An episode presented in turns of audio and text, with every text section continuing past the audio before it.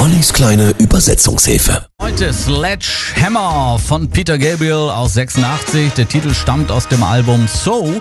In dem Text geht's ganz simpel um Sex. Fast in jeder Zeile gibt's eine Anspielung auf das männliche Geschlechtsorgan, den Vorschlaghammer Sledgehammer, aber auch auf die weiblichen erogenen Zonen, dem Früchtkörbchen zum Beispiel, Fruitcake. Zeig mir doch mal deinen Obstgarten. Denn ich möchte gern deine Honigbiene sein. Mach doch mal deinen Obstkorb auf, da wo die Früchte am süßesten sind. Ja, eindeutig, zweideutig. Peter Gabriel sagte später über Sledgehammer, manchmal kann Sex Barrieren durchbrechen, wenn eben andere Formen der Kommunikation nicht funktionieren. Ich will dein Vorschlaghammer sein.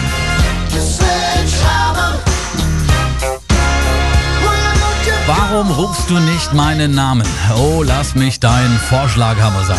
Das wird meine Meisterprüfung.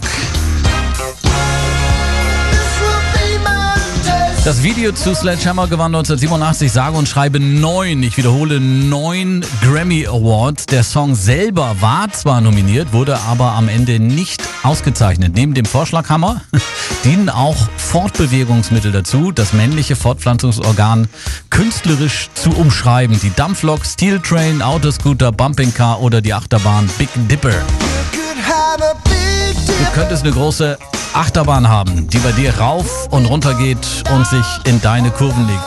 Oder ein Autoscooter, der dich ständig anstößt. Ja, das wird meine Meisterprüfung und der Spaß, der hört niemals auf.